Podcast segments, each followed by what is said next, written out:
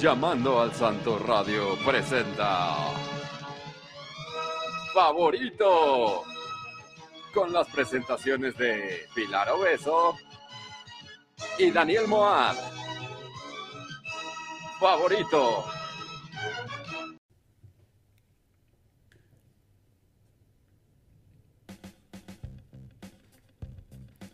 Así es, muy buenas noches, bienvenidos a Favorito. Mi nombre es Daniel Moad, está conmigo Pili Obeso.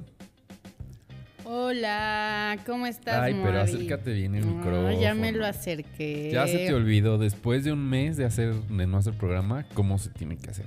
Ok. Tres semanas. No, un mes. ¿En serio? Sí. El último programa que publicamos fue el 11 de septiembre. Mm, Y hoy estamos a 9, así que tú dirás si Mm. no es un mes. 9-11. Del Eh, 9-11. Pues sí, sí es un mes. Ajá. Tienes la boca llena de razón. Oye, pues muy bien.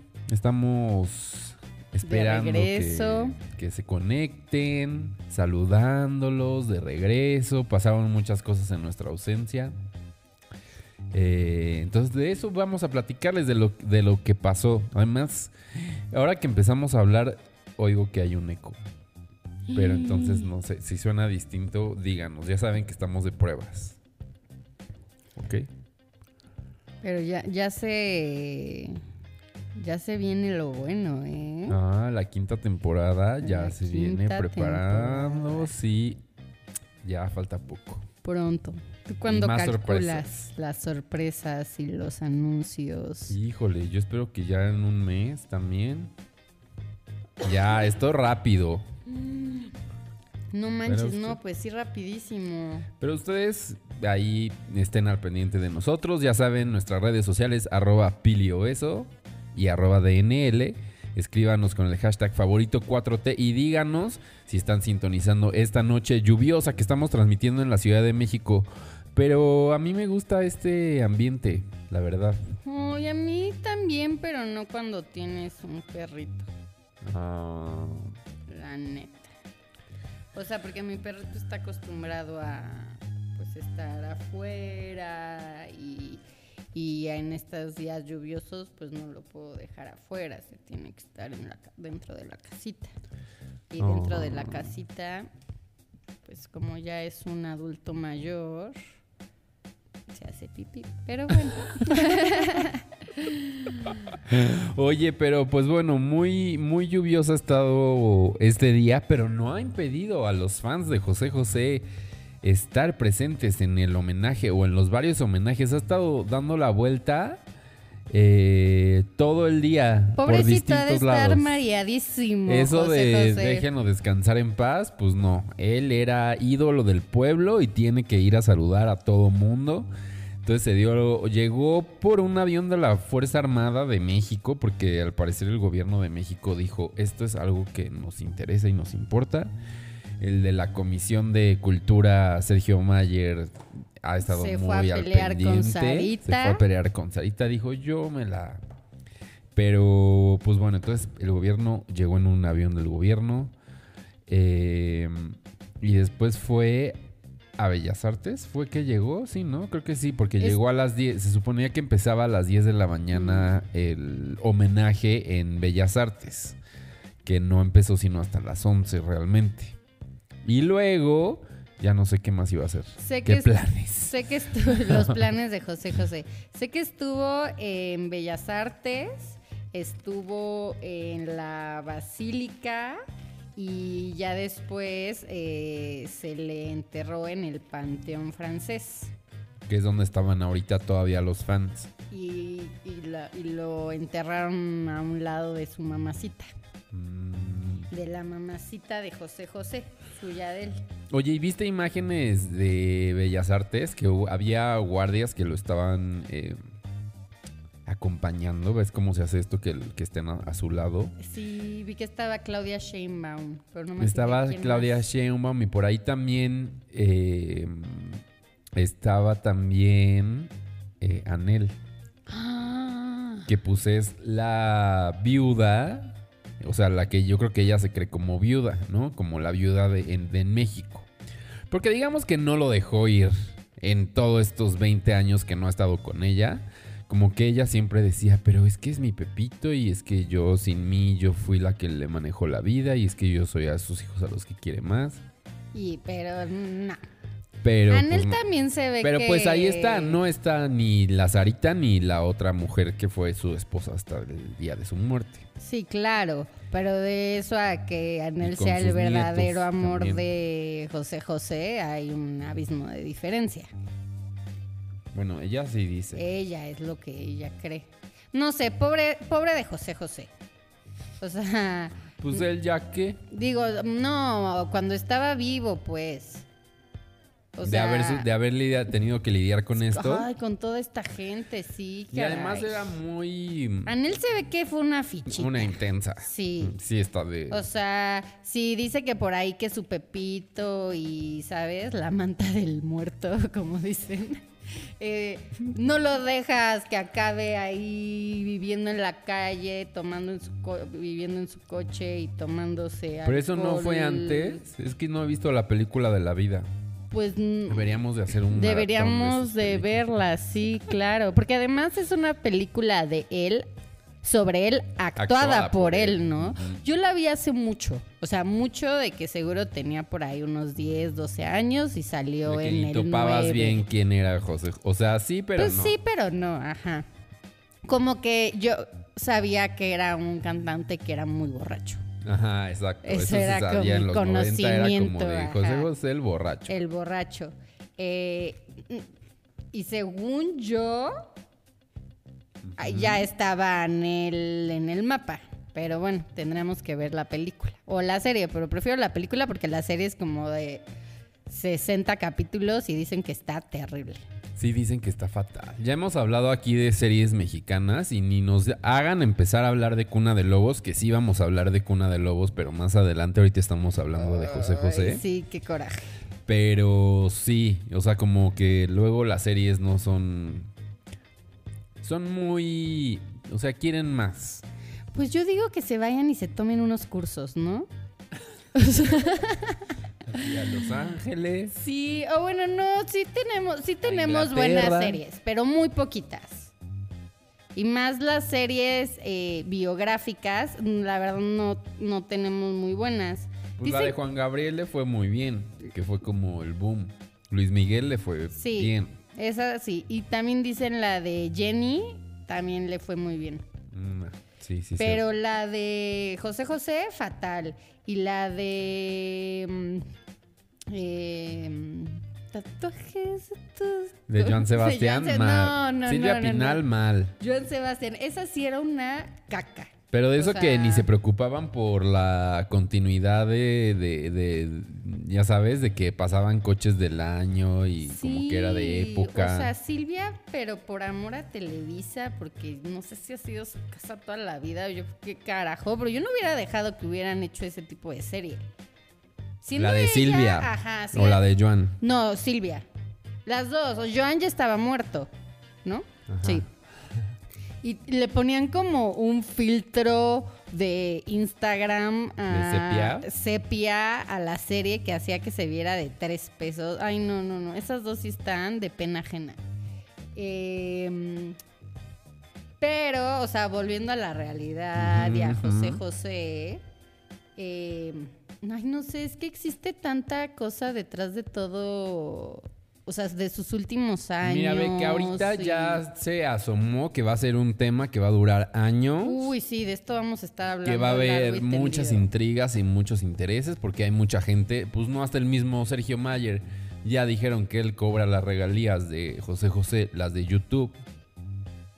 ¿Cómo? Pues sí, porque en algún momento como que le ayudó no sé con qué cosas y al parecer él En es su el que época de Betty la Fea, que fueron compañeros de novela. No sabría decirte cuándo, pero al parecer le ayudó y él es el que se lleva las regalías, o al menos el que las cobra, pero por lo menos... Por, todas las pronto, reproducciones de los videos que haya YouTube, de YouTube. de él José por José. intérprete, porque como él no escribió las canciones, igual no es tanto, pero pues igual es un varito. Sí, su Napo- Napoleón se debe de llevar su buena. Entonces, este, pues así, dicen que él eh, cobraba los, los últimos como cinco años las regalías de YouTube.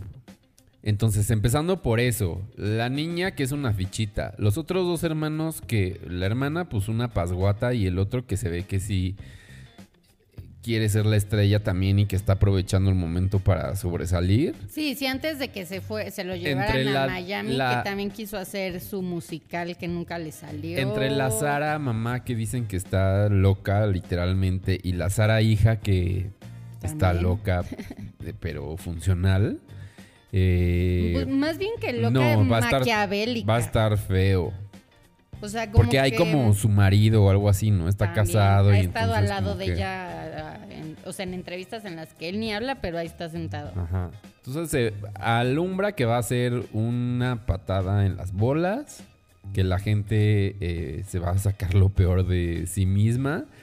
Pero pues ya, ni modo, qué mal, qué contrastante, porque al final pues José José sí era una estrella importante y que terminaran sus días así, ¿no? Como que si yo fuera así de ese nivel, pues me preocuparía porque estuviera todo... Todo en orden, todo en claro, orden, ¿no? sí. O sea, como para que no haya, o sea, como Juan Gabriel, que aunque le han querido sacar, pues se entiende que, que haya gente que quiera pues sacar provecho, pero como que dejó, no, todo lo va a tener mi hijo, o sea, lo dejó así súper claro y pues Sí, todavía medio que se están peleando cosas, pero pues al final sí, hay- sí hubo, ¿sabes? Un testamento en el que se indicaba lo que se tenía que hacer con esto sus a ver bienes. qué pasa. A ver si hay testamento y cuál, si es un testamento reciente. Válido.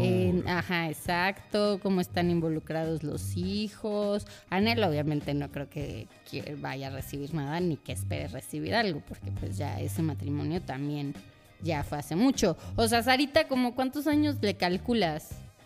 ¿Sus 30? No, el más joven. ¿En verdad? 24. Mm. Hijo. Y que creo que ya también negoció con Univision, creo, lo de que se le presente eh, o que haga una especie como de homenaje a su papá en los Grammys latinos, que se le presente a ella como una artista nueva. Tiene 24 años. Mira, le atinaste. Eh, ay, no, no sé. Qué horror aprovecharte así de tu papá. O sea, no me da buena vibra, pero sus hermanos tampoco. O sea, creo que ahí todos estaban súper colmilludos. Porque además también hubo momentos en el que ni siquiera hablaban bien de él hace unos varios años. Y ahorita sí están como que, mi señor padre, ay. O sea, por favor. Pero, Pues pobre, pues adiós al príncipe. Lo que, nos que, lo que nos queda y lo bonito que pasa cuando una figura así como pasó con Juan Gabriel es que pues revisita su discografía, ¿no? Y entonces te encuentras algunas joyas, como ese video que salió, que se hizo medio viral, de él hablando de, de que no sé quién le regaló así perico para... Estaban hablando Montserrat con Montserrat en el programa de Unicable de Montserrat y Yolanda una entrevista al príncipe. pero de hace y ahí ya él- tiempo. No, nueva, de hoy. No, me ref- es que hay muchas épocas de Montserrat y Yolanda. Pues sí, pues de Mojo, de la época de Mojo. Dos miles. No, pues más que 2000, ¿no? 2010, yo creo. Ok. Y mm, pues cuenta una anécdota de que llega un amigo, comillas amigo, y que le ofrece el, el pasón. Y le pregunta a Yolanda Andrade, ¿tú escuchabas tus canciones en la peda? Y dice, sí, claro. Dice, una vez una señora llegó y le dice, no sabe cuánto ha llora- he llorado yo con sus canciones. Y dice, y usted tampoco sabe cuánto he llorado yo. Yo creo que yo, yo he llorado más. Pues así las cosas con José José. Yo no vi ese video, no me salió. ni- Pues te lo dejo de tarea. Va, lo voy a buscar. pues ya, qué bueno que por lo menos ya sabes, por lo menos él ya está en donde tenga que estar. Su espíritu polvo cósmico está Lo que sea. descansando Ajá. y que ahora su familia Polvo se... cósmico. Oye, pues esos somos. Eh, Toda intensa. Pues eso somos, ¿ok, Pili? Eh, y ya que ahora su familia se haga bolas y lo único que nos, va, nos queda claro es que cualquier bajeza que hagan, pues solo, ¿sabes? Cosa de ellos. Bueno, ya decíamos que la serie de José José, si ustedes tienen algún error, recuerden que es de parte de José José, estando con su hija Sarita, quienes contaron la historia. Entonces, por eso Anel odia esa serie y dice que, que la usaron a ella y que aparte ni le pagaron.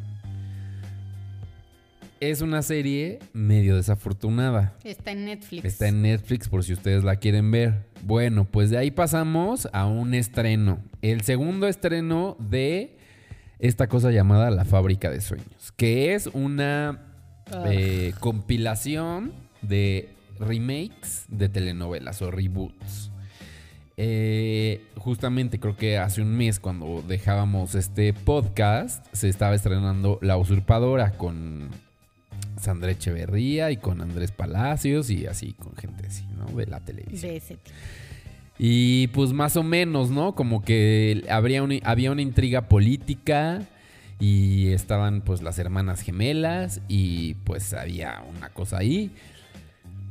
Hubo buenas críticas, este, medio en el bajo mundo de la telenovela, como que dijeron, va, va, va. Sí, chido". dicen que le fue bien. Pero, ¿quién dice que le fue bien? Ajá. Pues Televisa. Y ahora llega la segunda entrega, que es Cuna de Lobos.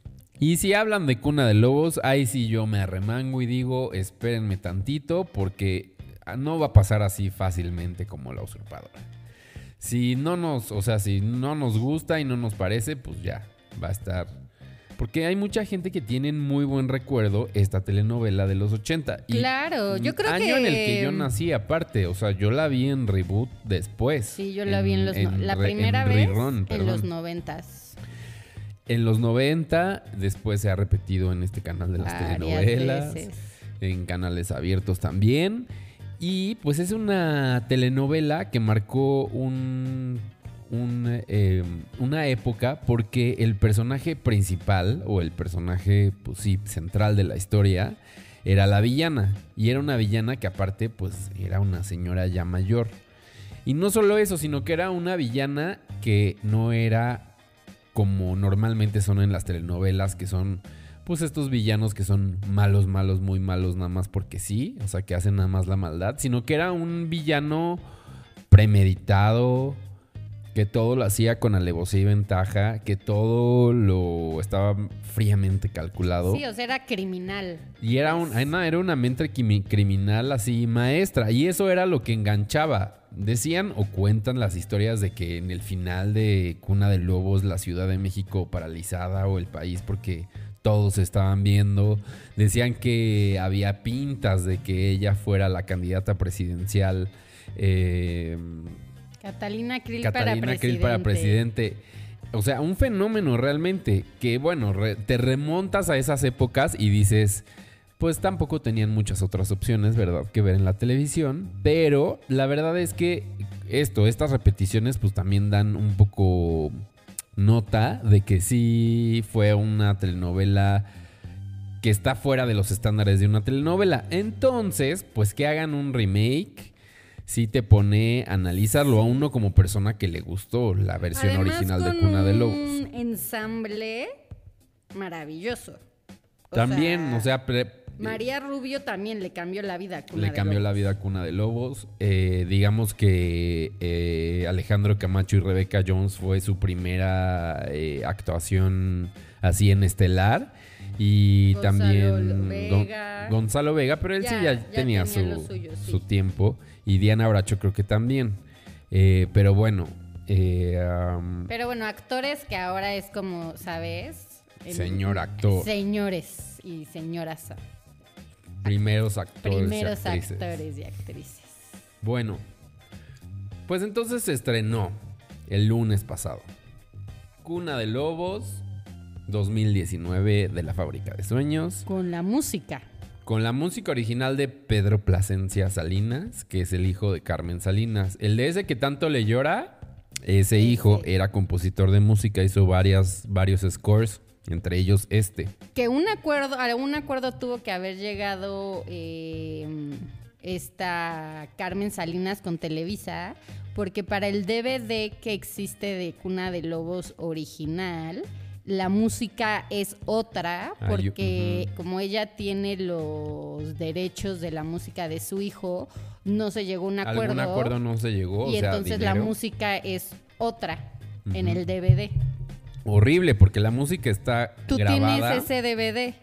O y encima está la otra música. Es una, un mal viaje, o sea, de verdad no, no, no vale la pena ni verlo así. Pero, eh, Ahora sí. pues ahora sí, en la nueva versión, ahí está.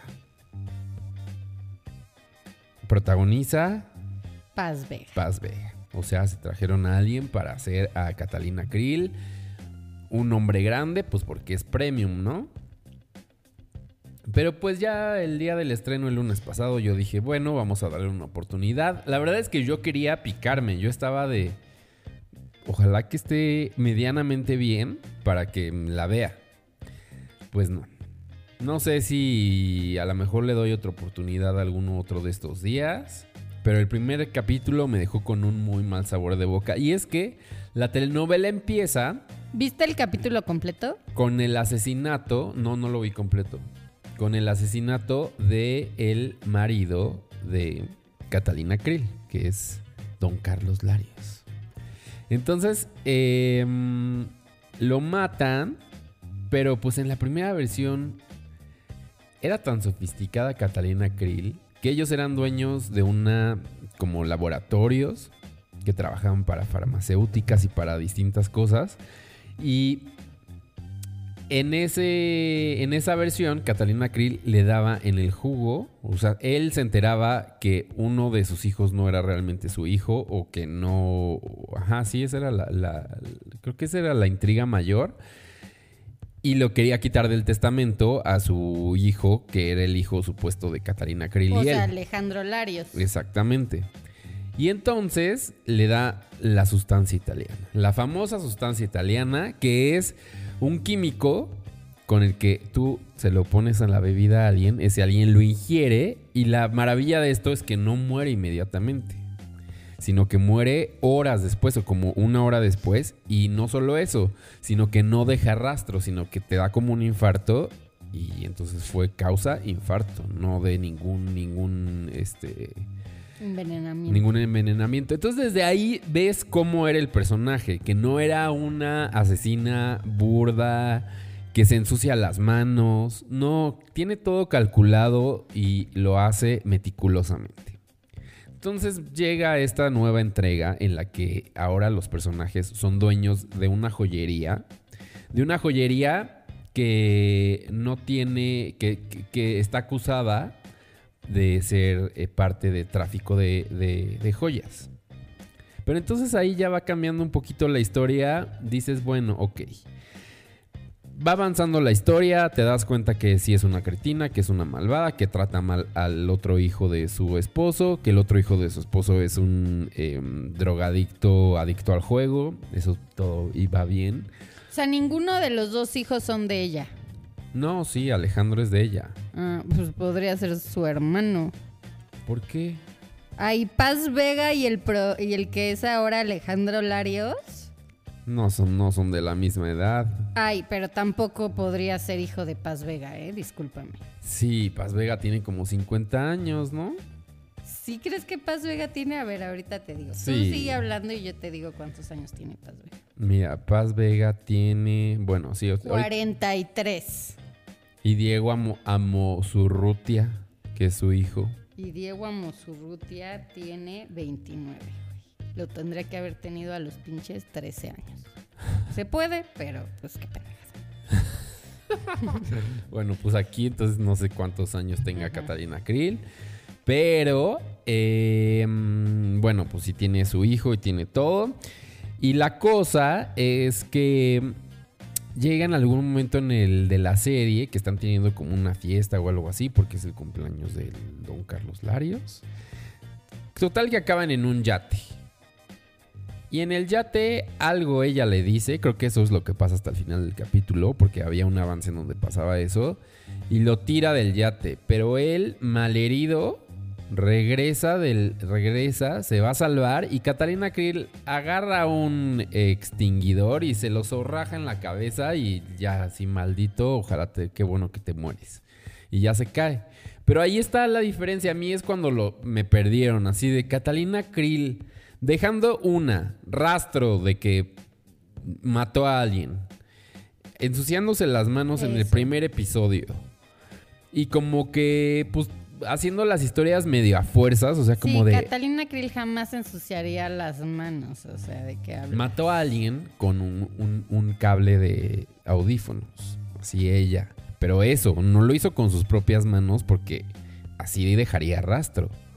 No hay ninguna prueba ni nada porque lo hace con un cable de audífonos, imagínate.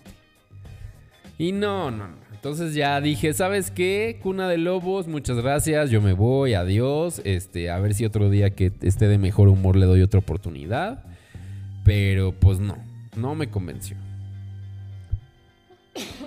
Y no es por, ya sabes, por, ay, malinchista. No, es porque.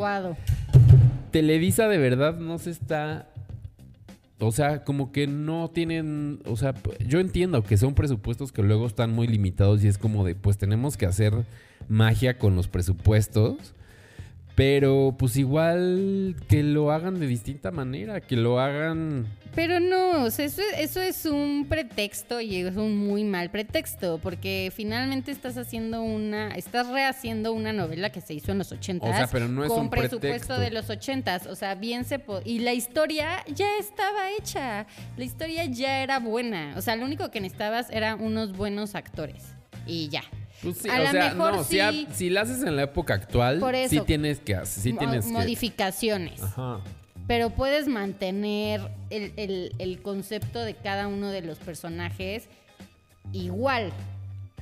O sea, sí, cambiando de 1980 o 82 o del año que sea al 2019, eso lo entiendo.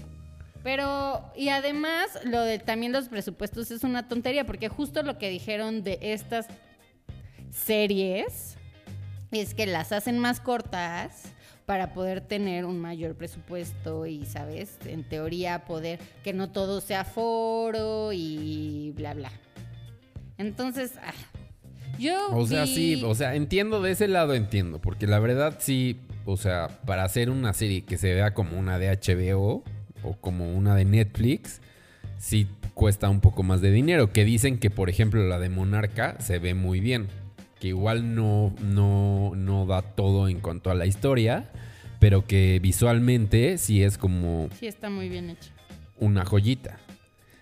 Em, No sé qué Pues, pensar al respecto. Pero mira, no, no lo comparemos con Monarca Netflix. Simplemente comparemos con otras cosas que ha hecho Giselle González, que es la productora en Televisa con presupuesto de telenovela. Y la última que hizo, que además yo hablé de ella y dije que a mí me había gustado, fue Caer en Tentación. Y era una novela, novela Televisa. Y le fue excelente y tenía sus foros de tres pesos, pero ni te fijabas en los foros porque la historia estaba interesante. O sea, ¿sabes? También se pueden hacer cosas buenas con poco presupuesto si le echas ganas. Sí, eso sí. Yo creo que como que no quisieron mantener, o sea, como que tenían miedo de hacer la historia tal cual por miedo a Que eso las es lo que están haciendo también con los usurpadora hicieron lo mismo. También. Pero al final no funcionó.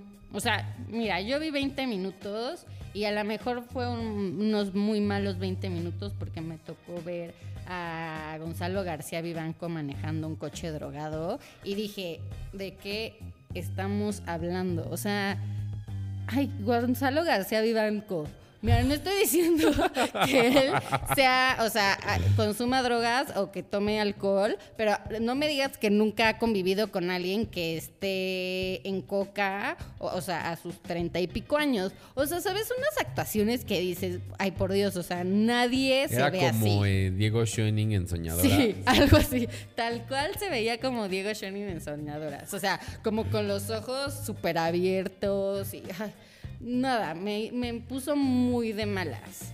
Y Además también se ve como- mal García, Gonzalo García Vivanco con ese look que le hicieron. no Ese sé. pelo largo no Bueno, es que se lo van a bien. cortar porque se vuelve buena persona después. Mm, Entonces seguro se lo van a cortar. Pero ahorita el, o sea, hoy lo vi en una cuenta de Instagram, no lo sigo a él, pero sigo una cuenta en la que hizo un takeover y tiene el pelo largo. Entonces no sé si le vayan a cortar el pelo, pero bueno. Eh, y luego también la forma en la que introducen al personaje de Leonora, que yo no sé cómo se va a, a funcionar ese drama, que el drama en Cuna de Lobos original es una maravilla. Está Bueno. día de aprovecharse de una chica con el fin de, ¿sabes? Es que de pelo corto sí, oye. Pero de pelo Por eso, largo, pero con pelo chino no. Bueno, pues le te digo cómo va a ser la intriga, ¿no? Él es gay y tiene un novio De o algo tapadera. así. Y tiene otra novia que seguramente va a dejar de ser su tapadera y va a tener a esta que va a ser la tapadera.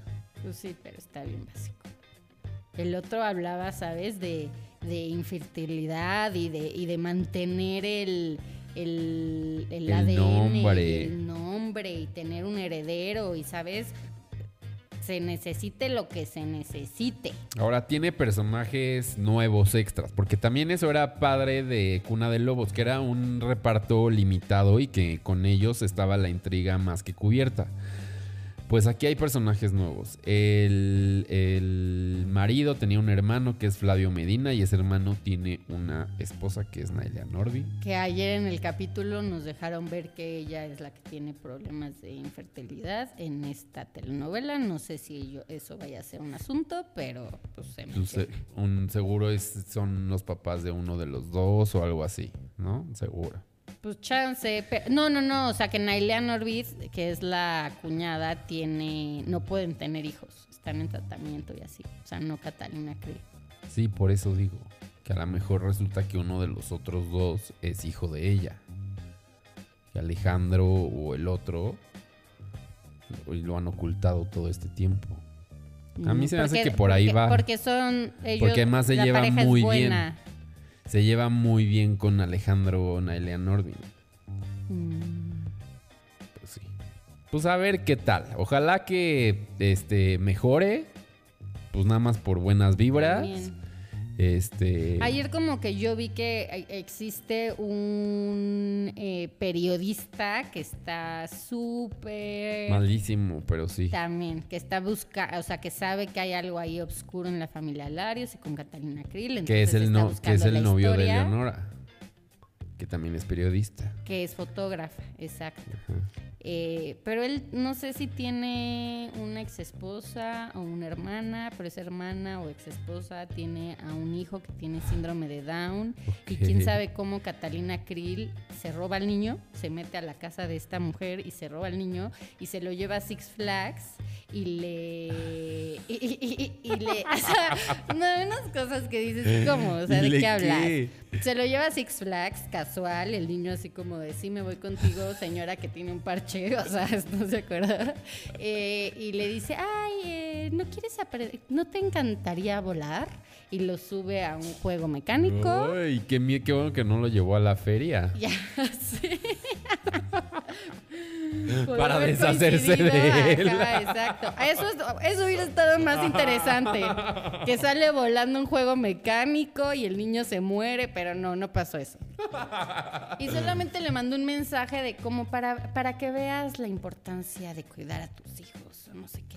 Y el niño en un juego mecánico pasándolo increíble. Y sabes, es como de... O sea, tú lo te, le secuestraste y te lo llevaste. Sí, o no, sea, pero además súper obvio, Catalina Krill hablándole al periodista diciéndole, fulanito, soy Catalina Krill, te mandé un mensaje, ve tu WhatsApp. Ay, no, no, no, no, o sea, nada. Es que sí, sí, Qué es bajón, la verdad, complicado sí, no bajón. comparar cuando tienes estas historias tan de tres pesos teniendo algo que fue muy bueno. Sí, sí me da bajón. La verdad, yo sí esperaba un poquito más de esta versión de Cuna de Lobos. Pero, pues ojalá que alguien en algún futuro no muy cercano haga un remake bueno. Porque estaría bueno. Hasta de película nomás. Pues sí, pero ¿quién tiene los derechos de esta historia? Pues Televisa.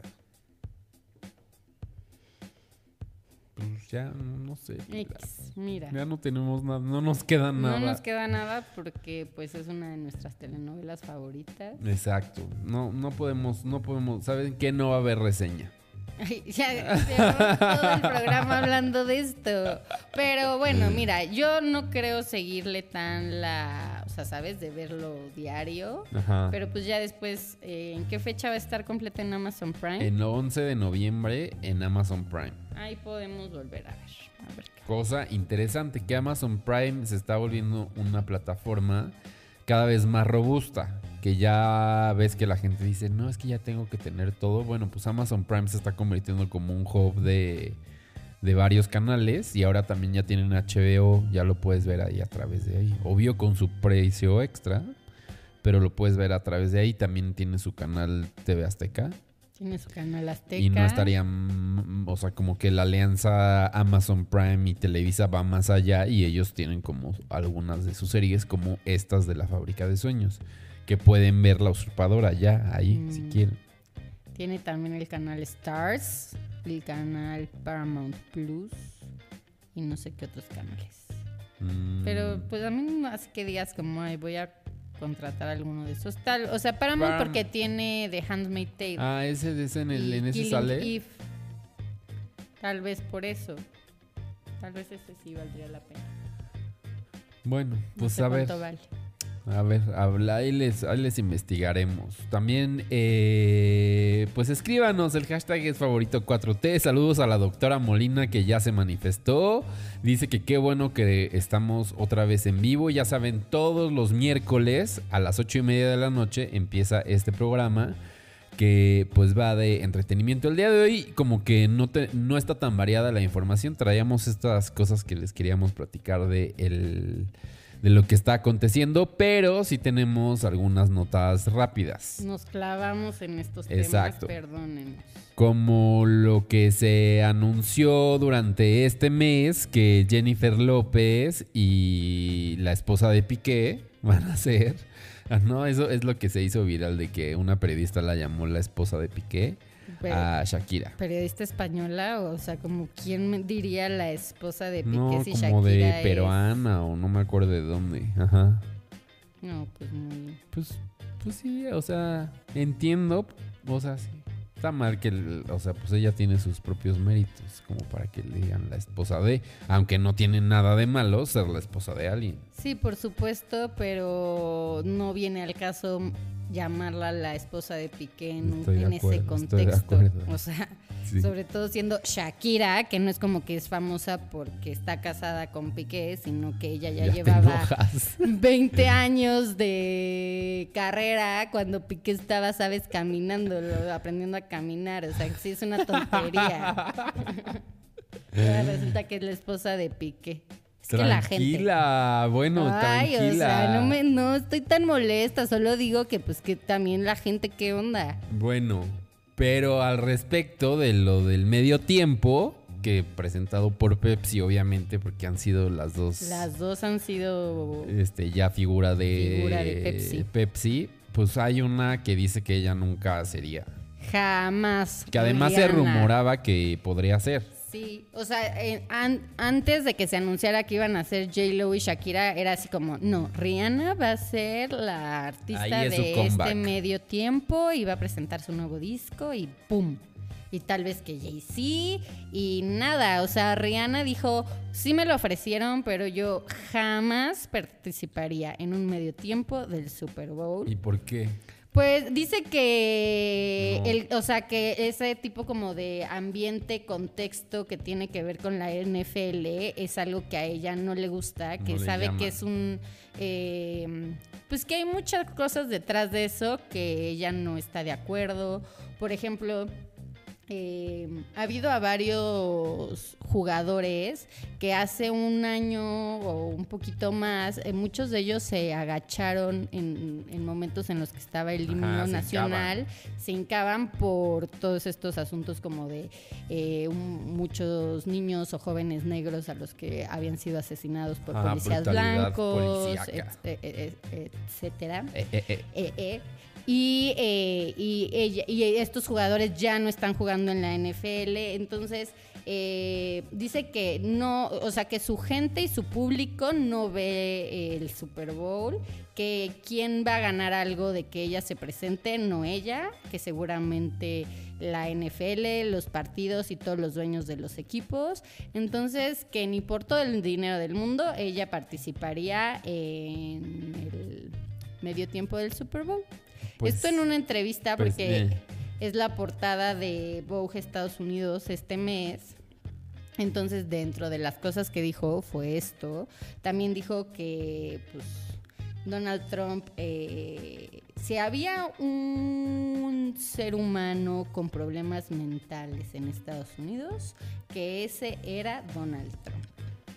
Y también dijo que sí, que ya va próximamente, aún no dice cuándo, pero que cada vez más cerca, va a presentar su próximo disco Que y que está inspirado. no, no hay una entrevista que dice. Dice, sí, ya, o sea, me vas a preguntar de mi disco. disco. Cuando tenga que estar, va a estar. O sea, ya, Sí. no me lo preguntes. Es como, güey, soy Rihanna, o sea, Soy artista. no tengo prisa. ¿Viste su show de Fenty en Amazon No, Prime? Está en Amazon Prime, no lo he visto. Eh, pero dijo que va a estar inspirado en reggae, que tiene muchos sonidos de reggae, porque finalmente el reggae es, digamos, el tipo de música que se escucha más en Barbados y que no es el reggae común el que estamos pensando Estará Childish Gambino por ahí metido. Estaría bueno. en una de esas.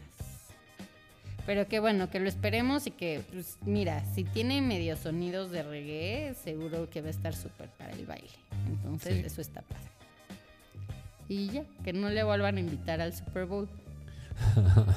que no, gracias. Que no, No gracias. le interesa. Pero pues ya tenemos a dos latinas, a, la, a J-Lo y a la esposa de Piqué. Oye, pues ves que esta es la era de los podcasts, que cada vez hay más y como que la gente quiere más consumir y también más hacer y tal. Bueno, pues la disquera de, de Jack White, que se llama Thurman Records, lanzó, tiene varios podcasts y lanzó una serie que se llama Strip, The Story of the White Stripes. Entonces ahí se cuenta la historia de los White Stripes. Son varios episodios, ya hay dos publicados y ahorita en el hashtag favorito 4T les comparto la liga para que los escuchen. Yo no he tenido la, eh, la oportunidad, pero pues va así de todos los creadores y todos los que estuvieron involucrados hablando de su experiencia de formar los White Stripes, que bueno, que fue uno de los grupos de esta oleada de principios de los 2000 que pues que le dieron un, un- vuelco al sonido del principio del milenio. Interpol, los Strokes, los White Stripes, que no, o sea, Seven Nation Army era como de, "Pf, ¿qué es esto que está sonando? ¿Por qué tanta batería? ¿Por qué tanto sonido? Eh, y pues que sí, abrieron como todo un eh, mercado, un género, un tal. Y pues ahí se cuenta la historia de ellos, está padre, ¿no? Será el preámbulo para que vuelvan. Incluida Meg también, ella habla también en el podcast, porque como que se rumoraba que no habían terminado bien, ¿no? Y de ella no se sabe mucho, prácticamente nada. Pues ¿O no te tengo ese dato. O sea, sé, que hay de- con miembros de Pavement, de los Raconteurs, de mm, pues de varios, pero no sé si también de, de- de ellos. O sea, de Jack White, pues sí, porque él es el productor ejecutivo de esta serie de podcast. Pero, pues a lo mejor en una de esas sí, yo creo que sí debería de tener. Yo creo que no acabaron tan mal como para no el habla. Siento que sí tendrá alguna declaración de Meg White. Habrá que suscribirse y ver cómo va toda la serie. Entonces, si no tienen que escuchar después de escuchar este favorito, ya saben que ahí por ahí está el podcast de la historia de los White Stripes. Va, a mí sí me llama la atención. Y Jennifer Aniston ha estado dando la vuelta por ahí, por varios medios y haciendo varias declaraciones. Pues es que ya se va a estrenar eh, The Morning Show, eh, que es 7 de noviembre, Uno primero, ¿no? primero de noviembre, Sí, es que aquí ahorita abrí el Apple TV. y ahí te avisa. Que Ahí ya, el primero de noviembre está The Morning Show. Entonces, pues anda de gira promocional y eh, para una entrevista en Variety dijo que pues debería de haber muy a la Martin Scorsese, bueno, diferente, pero con el mismo tema, menos Marvel y más Meg Ryan.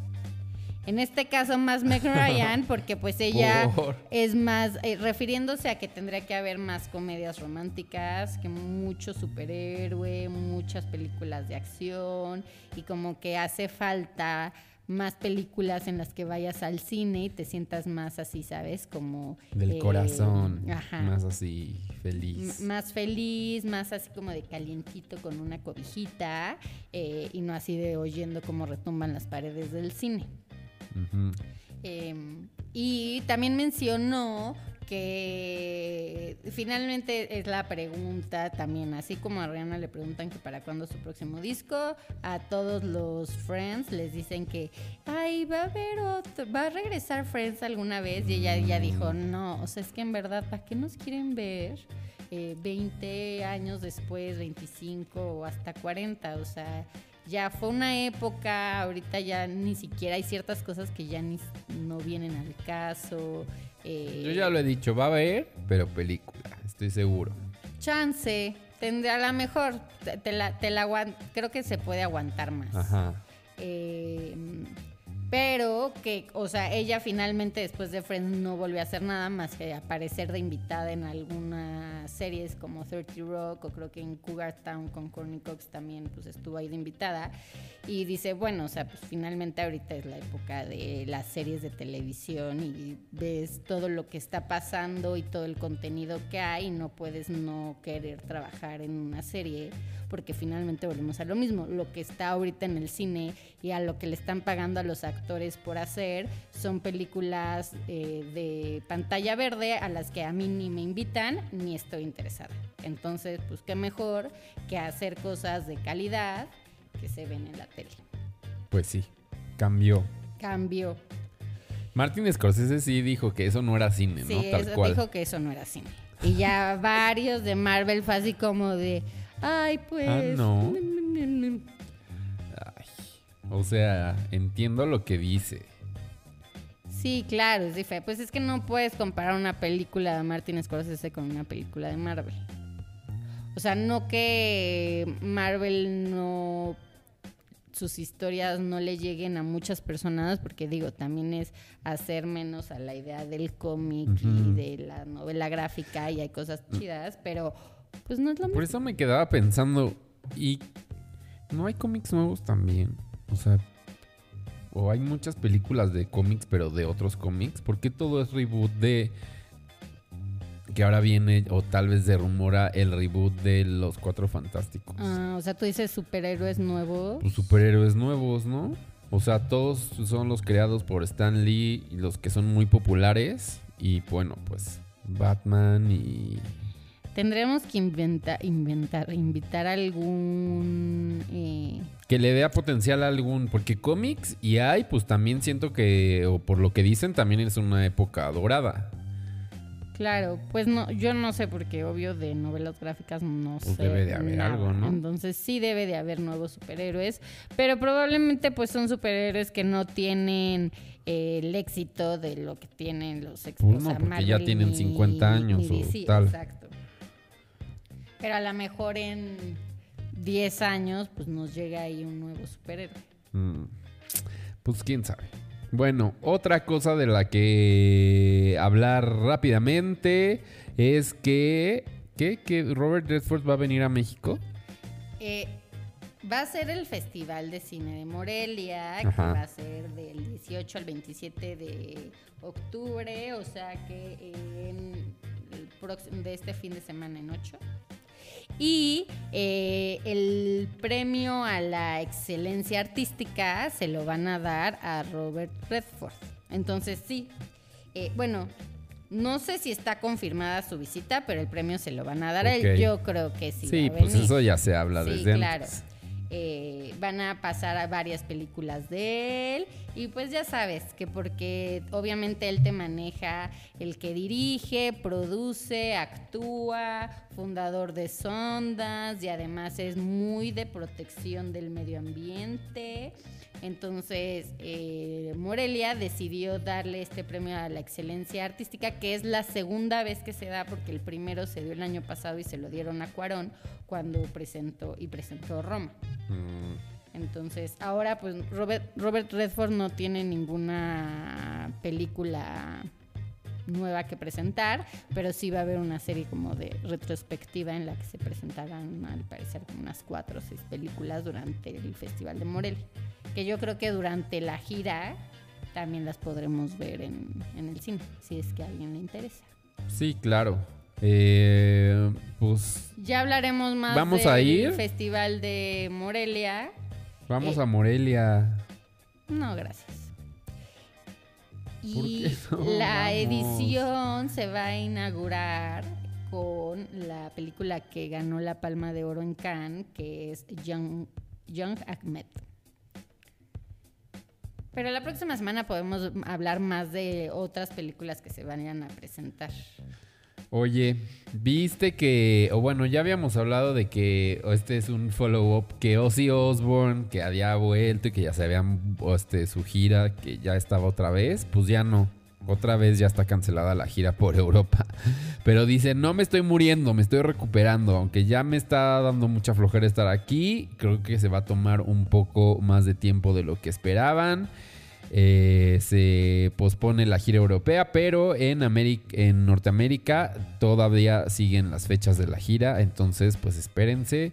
Este, ténganme paciencia. Pues es que sí, ¿no? Como que le desespera estar en recuperación, pero pues tiene que estar. Sí, pues ya, ya tiene sus varios años, o sí, o sea, ya te cuesta más tiempo. Tal bueno. Oye, y pues bueno, eh, fuimos a ver el Joker, la película de la que todo el mundo está hablando. Sin spoilers, está buena la película, muy oscura. Eh, como dicen, eh, habla mucho de como la psicosis este, de nuestros tiempos, como de la ansiedad de lidiar con la gente y con las formas de pensar distintas y con la salud mental también habla. Eh, y creo que es un retrato interesante de eso que te pone a pensar y que de hecho a mí me gustaría verla otra vez como para verle, o, sea, como esta fue la primera pasada, pero verle más acá. Eh, pero pues muy buena la película. O sea, la actuación de Joaquín Phoenix sí te mete en su viaje y sí, este... Hoy no sé. Sí, a mí me gustó mucho. O sea, visualmente está increíble. Y eso, o sea, como que a mí lo que me dejó es esta eh, idea de lo poco que hablamos y de lo poco que sabemos de la salud mental, que es un tema que obviamente, o sea, en estos días se habla más y más y más, pero en realidad tampoco es como que sabemos cómo afrontarla eh, como puede ser como persona que la padece o como persona que convive con alguien o que sabe simplemente eh, como puede ser un pariente o como también podría ser un vecino, o sea, como que nunca nos han enseñado a cómo convivir o lidiar con este tipo de, situaciones y cómo obviamente una vida de, eh, ¿sabes? De injusticias o de ser eh, no ser bien entendido sí. te lleva a, hacer cosas que finalmente no es que eh, tú hayas querido hacerlas, sino que las circunstancias, te, orillan, circunstancias te orillan. Sí, víctima de las circunstancias. A hacer lo que haces, ¿no? Y digo, no es como que eh, premies a, o, sabes, aplaudas lo que se hace, pero también como que te pones en los zapatos y pones a analizar como, pues sí, o sea, es que sabes, nadie... nadie... Cómo trató a los demás, cómo... ¿no? Ajá, cómo contribuyo yo a la sociedad o el mal viaje de alguien más. Este, sí, y nada más sí, como muy crudo el retrato y muy de ciudad también, ¿no? Muy de Sí, de que gente citadina, pues nos vale madres el de al lado, o sea, en el que tú vas y, y te le metes al de adelante, ya sea en la fila, ya sea en el coche, y vas tú pensando en ti, en que tienes prisa, en que la gente es muy lenta, en, Sí, ¿sabes? esto, ¿no? Es- De que pones la direccional se te, o sea, es como para aviso de que ahí se va a meter alguien. y te acelera.